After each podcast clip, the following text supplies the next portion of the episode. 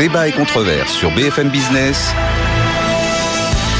Nicolas Dose accueille les experts. Jean-Marc Daniel, professeur à l'ESCP qui publie Redécouvrir les physiocrates chez Odile Jacob et membre du comité éditorial de Pour l'écho, l'ascenseur social à la une du numéro de Pour l'écho de février. François Ecal, fondateur de FIPECO.fr et professeur d'éco à Paris. Hein, et Xavier Rago, président de l'OFCE qui a publié Civiliser le capitalisme chez Fayard. Beaucoup de réactions. je suis un peu contre moi. cet auditeur qui m'écrit incroyable que vous défendiez le capitalisme de connivence parasité par l'État. Alors que les naufrages aux frais du contribuable ne se compte plus en France. Combien de Eliès ou de Quan faudra-t-il encore? Bovis du petit lait, Jean-Marc. Mais oui. Nathalie Janson écrit Merci Jean-Marc pour ce rappel sur le rôle de l'État. Comment peut-on défendre l'idée que l'État peut savoir mieux que le marché? C'est bien français. Ça vous énerve, ça, Non, ça n'a aucun sens. Ça aucun ah, sens. Ah, bon, bah. Non, mais je pense qu'il faut. Ça. Pour moi, c'est ultra idéologique, ce genre de discours. Ça, on regarde pas les autres pays. Vous croyez qu'aux États-Unis, l'État fait rien? Vous croyez qu'en Corée du Sud, l'État fait rien? Vous croyez qu'au Japon, l'État fait rien? Vous croyez qu'en Israël, l'État fait rien? Mais on est dans une bulle un peu polémique parce que le taux de prélèvement obligatoire est élevé en France, donc on veut baisser les impôts. Et donc, on, ça me semble, ça me semble un vrai problème d'avoir euh, non, enfin, et c'est normal. Je pense que dans 146, on a du mal à être euh, nuancé, donc ça me va. Je vous donne une expérience. Dans ma vie, qui est déjà longue, j'étais chef économiste de l'agence d'innovation industrielle. Donc euh, c'était une agence d'un milliard qui faisait de la politique industrielle. On a choisi des projets. Vous parlez que l'État c'est mieux. Il y avait des, industriels qui arrivaient, je vais pas donner de nom. Il y a eu des échecs, il y a eu des succès. Ils arrivaient avec des projets industriels. Ils allaient voir les banques, ils allaient voir l'agence d'innovation industrielle qui était en partie financée par le public. Et on se rendait compte. Quand on regarde concrètement comment ça se passe, nous on demandait, il y avait un projet, on demandait à cinq experts indépendants on avait un budget substantiel, on avait cinq rapports indépendants, on instruisait. Les gens, ils venaient, ils disaient Ah, la banque, c'est deux experts. C'est pas vrai que l'État c'est moins bien que le marché. L'État, c'est pas des gens débiles. Si l'État veut savoir, eh ben on demande à des experts indépendants comme les banques. Il n'y a, aucun problème. L'idée de croire parce qu'on est fonctionnaire, on est ignare, ça n'a pas de sens. Ça n'a vraiment pas de sens. Le problème, c'est pas l'information, le problème, c'est l'incitation et la gouvernance. Le problème de l'État, dans ces matières-là, c'est pas même que l'État, c'est pas prendre de risques. L'État, c'est prendre des risques. L'État, c'est financer des startups. L'État, c'est trouver des choses. Le problème de l'État, et reprenez les exemples, c'est que Malheureusement, le problème principal de l'État, c'est qu'il n'arrive pas à arrêter des projets. Au départ, ça devient ah. un projet industriel, après ça devient de l'aménagement du territoire, après ça devient de l'accompagnement social des territoires, et ça coûte super cher. Ça, c'est l'échec du plan calcul français. Le problème de l'État, et c'est notre problème à nous, c'est qu'il faut savoir arrêter des projets avec l'argent public. Ça coûte cher. Il y a des hommes politiques qui seront un peu discrédités parce qu'ils ont fait le mauvais choix, mais il faut le faire. Donc, pour moi, mon expérience dans le sujet, c'est pas de dire l'État, moi, c'est changer la gouvernance, faire comprendre que l'État parfois c'est utile, et surtout contrôler l'État pour pas utiliser à tort l'argent public quand il n'y en a plus besoin. Voilà, Jean-Marc, c'est un point de vue très très équilibré, celui de Xavier. Ah non, je suis pas du tout d'accord. Oh, je, suis sur la ligne de Nathalie Janson. C'est-à-dire que je pense que euh, la différence qu'il y a entre l'État, mais Xavier l'a dit, c'est-à-dire que l'État ne sait pas s'arrêter. Et l'État ne sait pas tirer les conséquences de ce qu'il a fait. Et l'État n'est jamais puni pour ce qu'il a fait. A jamais puni, bon. C'est-à-dire que quand vous êtes à la tête d'une banque et que vous coulez la banque, vous êtes licencié. Quand vous êtes à la tête d'une entreprise, d'une institution publique, et que vous faites des mauvais choix, vous êtes promu à la Légion d'honneur. Donc je pense qu'il y a une espèce de euh, d'incapacité structurelle de l'État à réaliser effectivement les bons choix parce qu'il n'y a pas de sanctions. Et il n'y a pas de sanctions, et, non seulement il n'y a pas de sanctions, mais il n'y a pas, et je crois que c'est important, il n'y a pas de capacité à tenir compte des erreurs que l'on a faites. C'est ce qui se passe sur EDF. Je maintiens quand vous avez le président de la République, quand on lui dit qu'il y a c'est un fiasco EDF et il dit ce monsieur Jean-Bernard Lévy est un incapable, vous avez une incapacité structurelle des dirigeants à comprendre ce qui se passe, ce qu'ils font. Quand vous êtes à la tête d'une entreprise privée, si vous ne comprenez pas, vous dégagez très très vite. Dans ce débat, François Lecal, vous avez un avis? Alors, effectivement, oh, problème de gouvernance. Tout le monde a un peu raison. tout le monde a un peu raison. mais bon, alors, mais, ah, voilà. François, je reboucle, je reboucle sur. Je, je, Xavier a raison de dire que l'État est capable de, finalement, euh, pourrait prendre de meilleures décisions que les banquiers, par, que les banquiers, par exemple. Parce mm. qu'en effet, il, bon, il peut Ça, c'est le côté énarque de. Euh, oui, voilà. mais, mais, comme dit Jean-Marc. Ça, c'est le, côté centralien. Voilà. Le, le problème de l'État, c'est qu'il a de multiples objectifs objectifs incohérents entre eux. Voilà. Et donc, vrai. euh, Non, ça, voilà, c'est il ne vrai. pas Ouais, décisions. Et dans le temps, il a euh, ce que les économistes appellent c'est une un- l'incohérence temporelle. Et on le voit très bien dans le cas du nucléaire d'ailleurs. Parce que- L'incohérence Non, mais- temporelle totale. C'est vrai que quand vous prenez le cas d'EDF, l'un des objectifs quand même de l'État, c'est de réussir à promettre du courant pas cher à la population, alors que en face, une entreprise a besoin de réaliser un business. Ouais. De la même manière, euh, l'État présent au capital de la SNCF, elle fait plus de l'aménagement du territoire euh, Mais, euh, que du transport ferroviaire. hein. Et donc autant- euh, les, les, les buts recherchés peuvent effectivement se, se confronter. Mais concrètement, moi je suis d'accord avec François Ecal, mais il y a quand même deux chemins. Soit on fait plus de débats industriels pour de vrai à l'Assemblée nationale, soit on en fait moins parce que l'État va pas s'en mêler. Jean-Marc Daniel est pour moins, moi je suis pour plus de débats industriels sur des choix, une discussion, avec des rapports parlementaires qui font les sanctions, etc. Il faut aller dans le sens où euh, il y a des décisions, des erreurs qui ont été prises. On n'apprend que de ces erreurs. C'est ce que je dis à mes enfants. On n'apprend que de ces erreurs. Et donc, faut reconnaître ces erreurs, même qu'on est en intervention publique. Et je pense que peut-être l'Assemblée nationale, c'est un lieu de débat pour expliciter les erreurs de la décision publique aussi. Parce qu'il y en a quelques-unes. Justement, sur l'intervention de l'État, un tout petit mot, euh, par exemple Jean-Marc, pour commencer. Elisabeth Borne euh, marche sur les pas de Bruno Le Maire, cette fameuse croisade, où elle dit c'est plus possible. On peut pas euh, être un pays si compétitif sur le terrain de la production d'électricité nucléaire, avec des prix aujourd'hui sortant d'un parc parfaitement a- amorti, qui doivent en théorie nous permettre de fournir du courant à la population à un tarif absolument hyper compétitif, et avoir finalement à l'arrivée, parce qu'on à un marché unique de l'énergie en Europe, des prix d'électricité qui sont complètement déconnectés de nos coûts de production du mégawattheure. C'est exactement la croisade de Le Maire qui considère que, compte tenu du choc énergétique que nous vivons, de la période que nous traversons, là où le système de fixation du prix de l'énergie au coût marginal fonctionnait plutôt bien avec les interconnexions entre les pays européens, en ce moment ça ne va pas, et en ce moment il faut que ça change, et il est clairement décidé à tordre le bras des Européens d'ici mi-2023. Je- Objectivement, on peut entendre ce discours, alors après, mais on peut entendre ce discours. Pourquoi produisons-nous finalement du nucléaire si bon marché et pourquoi à l'arrivée on a dû subir ces hausses de prix avec ces, fameuses frondes de boulangers euh, menaçant de mettre la clé sous la porte les uns après les autres? Oui, mais on a subi ça parce qu'on a été obligé d'importer l'électricité. On a été obligé d'importer l'électricité parce que la moitié de notre parc nucléaire était à l'arrêt. Et la moitié de notre parc nucléaire était à l'arrêt. Je reviens à ce que disait Jean-Bernard Lévy. Il dit, moi, on m'a donné comme mission de le fermer, ce parc nucléaire. Et là, maintenant, on me dit, mais comment se fait-il que ce que vous fermez ne fonctionne plus il faudrait savoir. Et donc, c'est pas le marché européen dont on a besoin, puisque encore une fois, il y a des moments où on importe de l'électricité, il y a des moments où au contraire, on est en surproduction d'électricité. On est bien content de trouver des gens pour absorber cette surproduction d'électricité. Un des enjeux d'ailleurs de l'électricité, c'est ce qu'on appelle le caractère plus ou moins pilotable, c'est-à-dire est-ce qu'on peut demander à une unité de production de produire l'électricité en fonction de, du besoin immédiat et instantané? Or, de plus en plus de facteurs de production d'électricité ne sont pas directement pilotables, donc il faut qu'ils soient connectés à des réseaux très importants pour qu'il y ait un lieu au moins où la demande un, puisse débou- s'exprimer. un débouché. oui. Un débouché. Et donc, euh, ce marché, il n'a pas dysfonctionné. Il y a eu un événement qui était un événement exceptionnel, Oui, qui était exceptionnel. l'augmentation brutale du prix du gaz, et un événement qui, lui, aurait dû être exceptionnel, qui était l'incapacité de EDF à faire fonctionner ses centrales nucléaires du fait des instructions contradictoires qu'avait reçues EDF pendant les dix ans qui se sont Je ne passés. sais pas si ce sont les instructions. Elles sont parfaitement contradictoires. Ah ben- Si les instructions contradictoires peuvent expliquer la découverte de ces fameuses corrosions sous contrainte sur 11 réacteurs. Bon, euh, Est-ce que s'il y avait eu ou pas les injonctions contradictoires de la puissance publique, il n'y aurait pas eu ces corrosions contrainte a qui expliquent quand même la mise à l'arrêt de presque la moitié du parc Il y a quand même un, un élément simple. Quand, quand on vous dit, c'est ce que dit encore une fois Jean-Bernard Lévy, on me demande de fermer, donc je vais pas. Et maintenant, on leur dit non seulement vous fermez pas, Mais on en ouvre plus. mais, Bon. euh, vous, mais vous prolongez, vous prolongez, les, les, les, les- les- vous les faites vivre. Non seulement euh, euh, vous ne préparez pas leur disparition, mais vous préparez leur survie encore plus longue que ce qui était prévu. Il y a, je veux dire, il y a de quoi devenir fou quand même. Sur, le, sur ce sujet, un mot à ajouter, la fixation. Non, ah, j'avance. La charge de la dette n'intéresse personne, François Ecal. La semaine dernière, moi je l'ai dit deux fois dans l'émission, mais même mes invités finalement n'ont pas réagi parce qu'on est habitué. On est habitué, donc effectivement, on sait que les taux remontent, et d'ailleurs on parlera des nouvelles anticipations de marché dans un instant. Donc voilà, on prend 34% en 2022, tranquille. Tranquille. On était à 38 milliards, 3,5 en 2021, donc ce sont les, les intérêts qu'on rembourse sur la dette publique. On a passé les 51 milliards dans l'indifférence générale.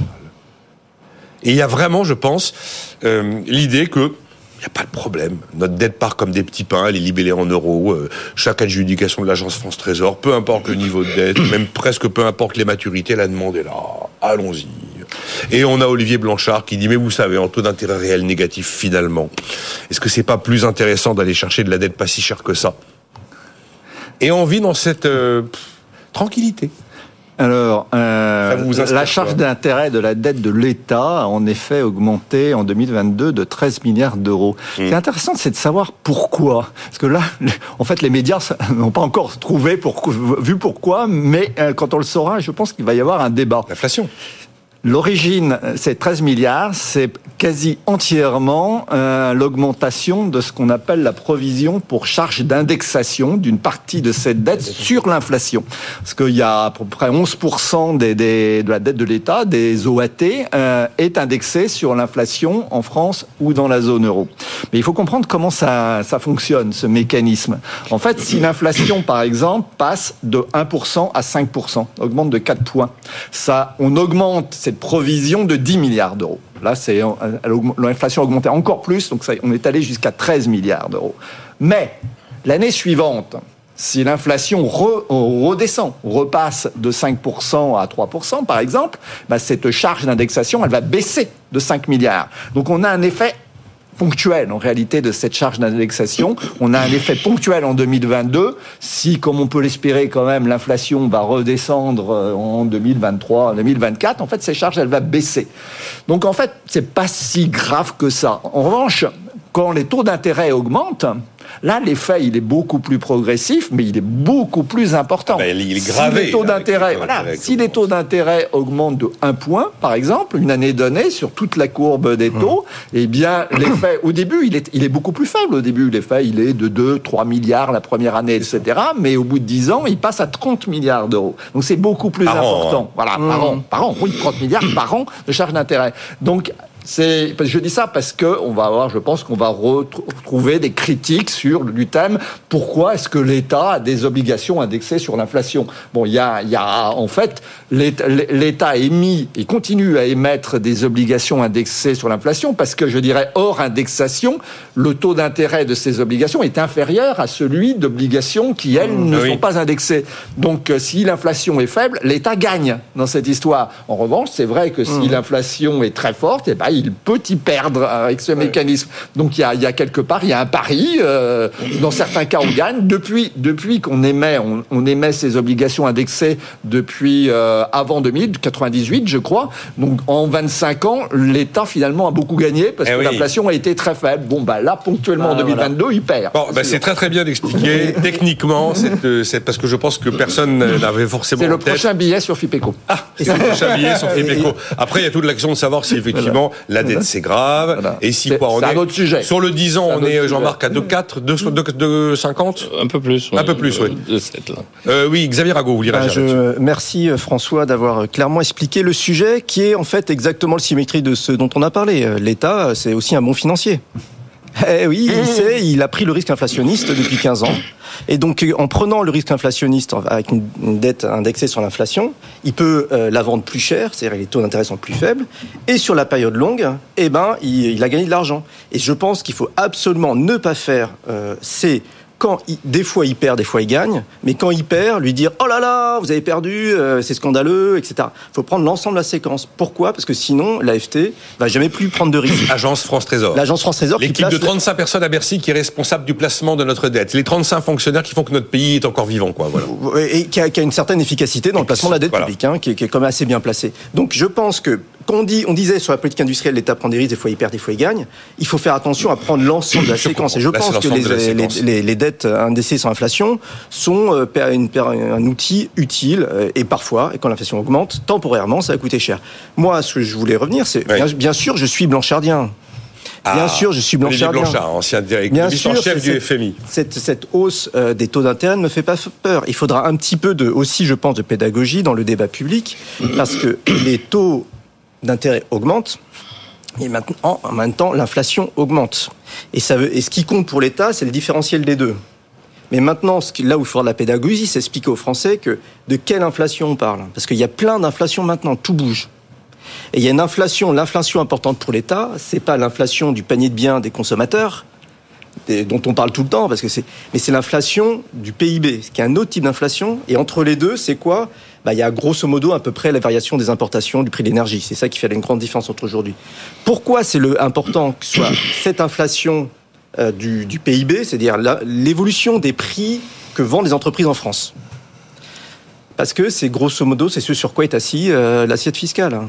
Et donc, si jamais les taux d'intérêt augmentent et l'inflation du PIB augmente plus, eh ben, l'État aura plus de recettes fiscales hein, malgré la hausse des taux. Et c'est ce qui se passe en ce moment. C'est ce qui s'est passé en Et 2020. peut-être c'est le bon moment, puisqu'on envisage un atterrissage, quoi qu'on dise, un modéré de l'inflation, bah, de faire 10 milliards d'endettement pour capitaliser euh, les entreprises publiques et mettre de l'argent public. Bon, L'État est un bon financier, Jean-Marc Daniel, et puis finalement Olivier Blanchard a raison. C'est le bon moment. Alors je suis d'accord avec aucune de ces deux propositions. Ça alors, ça je reviens pas.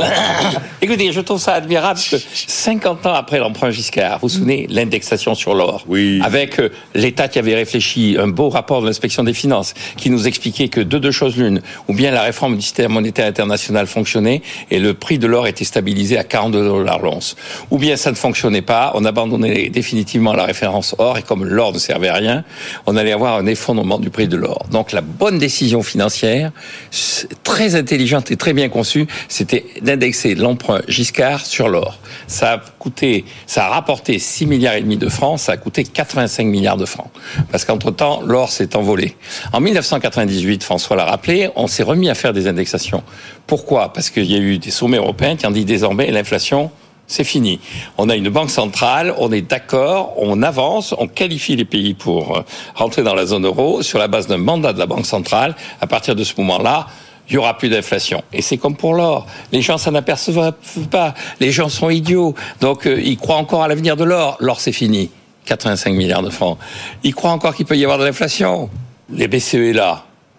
6% d'inflation, 10% d'inflation en zone euro. Allez, aujourd'hui. hein. aujourd'hui. Donc, tous ces calculs, toutes ces spéculations sont absolument absurdes. La bonne solution, c'est de faire en sorte que l'État ne s'engage pas dans des paris. Il n'est pas là pour parier, il est là pour faire des services publics, pour rendre des services publics. Et euh, concernant d'ailleurs le, donc je pense qu'il faut arrêter toute forme d'indexation.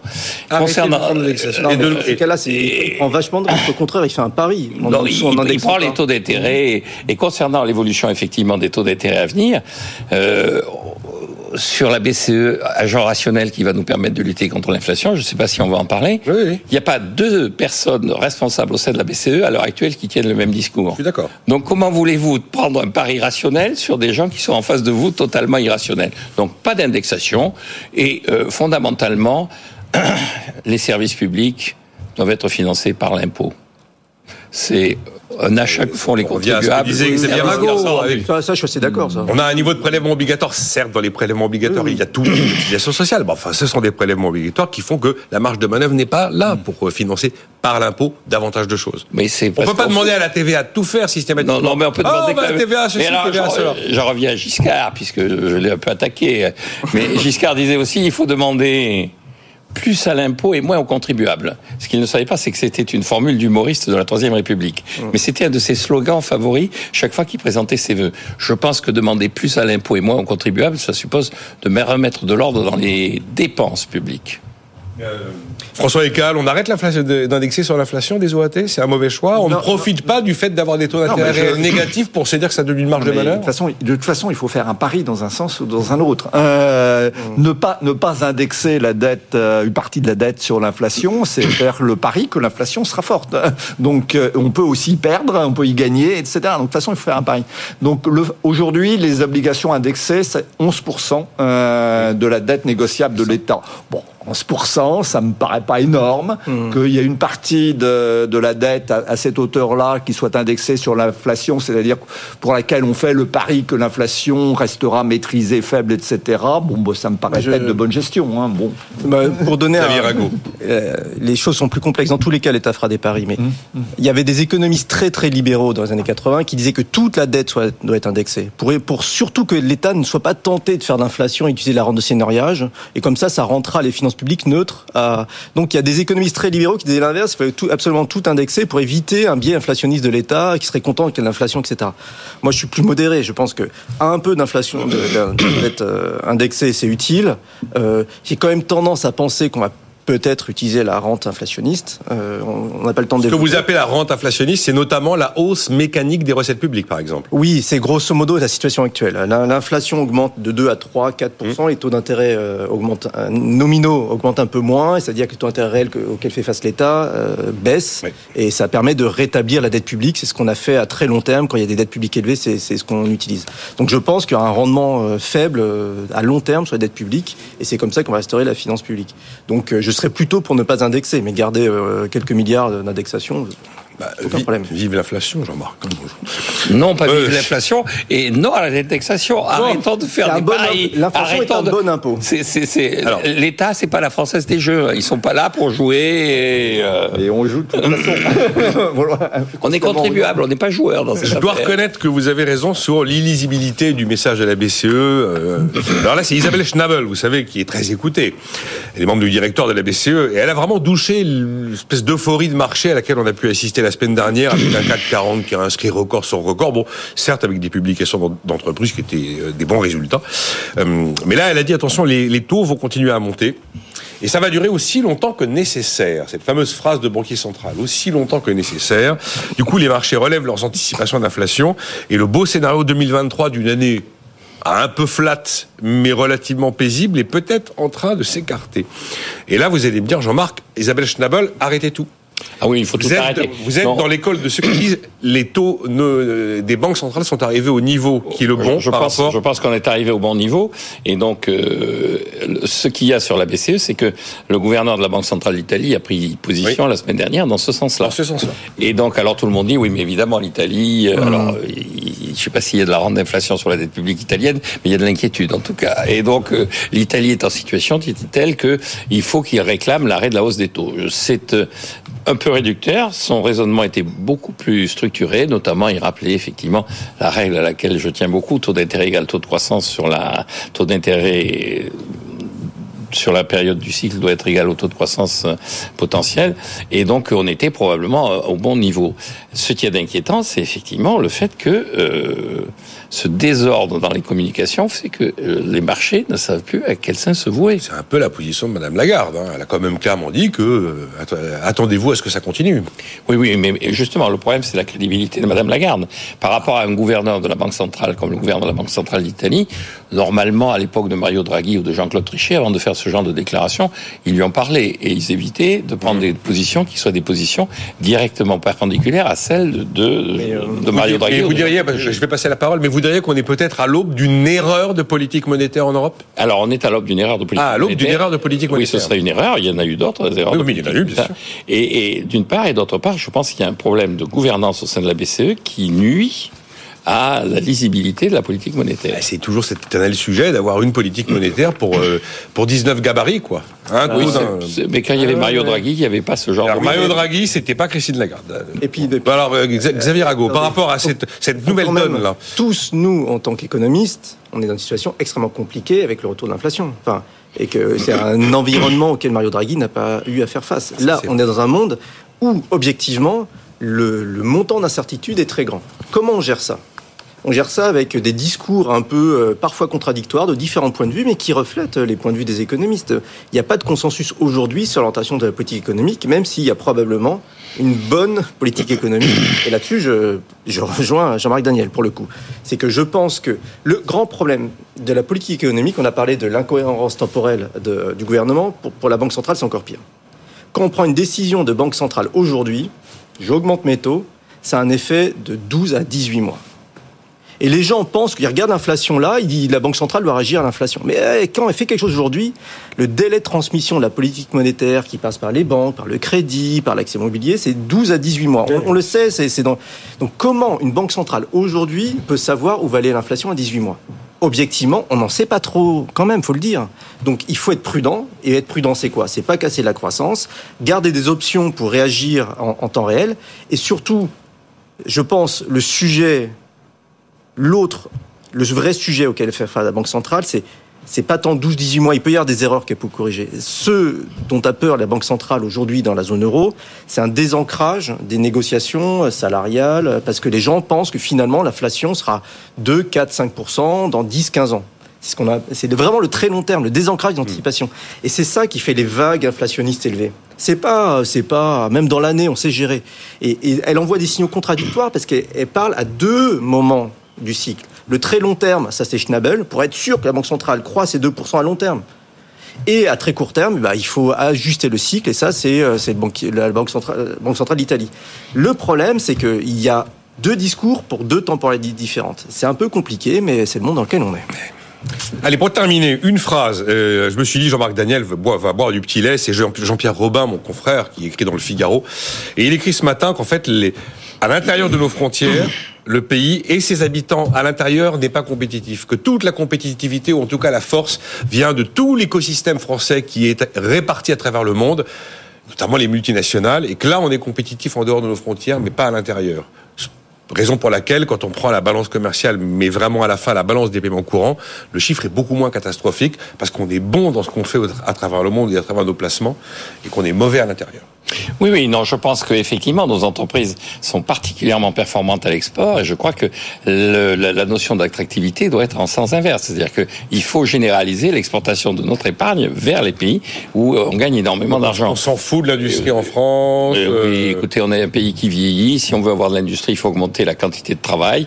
Et pour l'instant, les entreprises françaises qui ont besoin de travail vont le chercher à l'étranger. Ça me paraît un sain réflexe. Bon, euh, un mot, on a 50 secondes, Xavier Rago. Hein, mais, euh, on prend un pays très productif qu'est l'Allemagne, Oui. on prend la productivité par heure, euh, la courbe française et la courbe allemande est quasiment superposée. Les Français sont aussi productifs euh, que les Allemands en termes de oui, valeur on a de bons rameurs, mais pas assez de rameurs. Le problème, c'est les heures travaillées. Ben voilà. On travaille pas 10, assez. 10 à 15 de moins, et donc euh, la richesse par tête est 10 à 15 inférieure en France par rapport à l'Allemagne. C'est un sujet, euh, l'ensemble du système éducatif, euh, débat actuel, j'en dis pas plus. Prochaine note de FIPECO, vous disiez, c'est? Sur la charge, enfin, l'indexation d'une partie des, des obligations du Trésor. Ben, C'est bien. C'est très technique. Oui, c'est très, mais c'est- Mais qui, qui- qui peut soulever le débat. Mais il y a, il y a un débat et c'est tout à fait bien de l'é- de l'éclairer justement pour éviter les, les, les intuitions faciles quand on voit les chiffres et qu'on n'a pas forcément tous les éléments. Jean-Marc Daniel, merci pour l'écho, ascenseur social à la une du numéro de février. François Ecal, donc la prochaine note à retrouver sur fipeco.fr, prochaine note d'actualité sur le phénomène des obligations assimilables du Trésor indexées sur l'inflation qui explique donc ce chiffre dont on a parlé aujourd'hui? Xavier Rago, président de l'OFCE. On se retrouve euh, demain à 9h.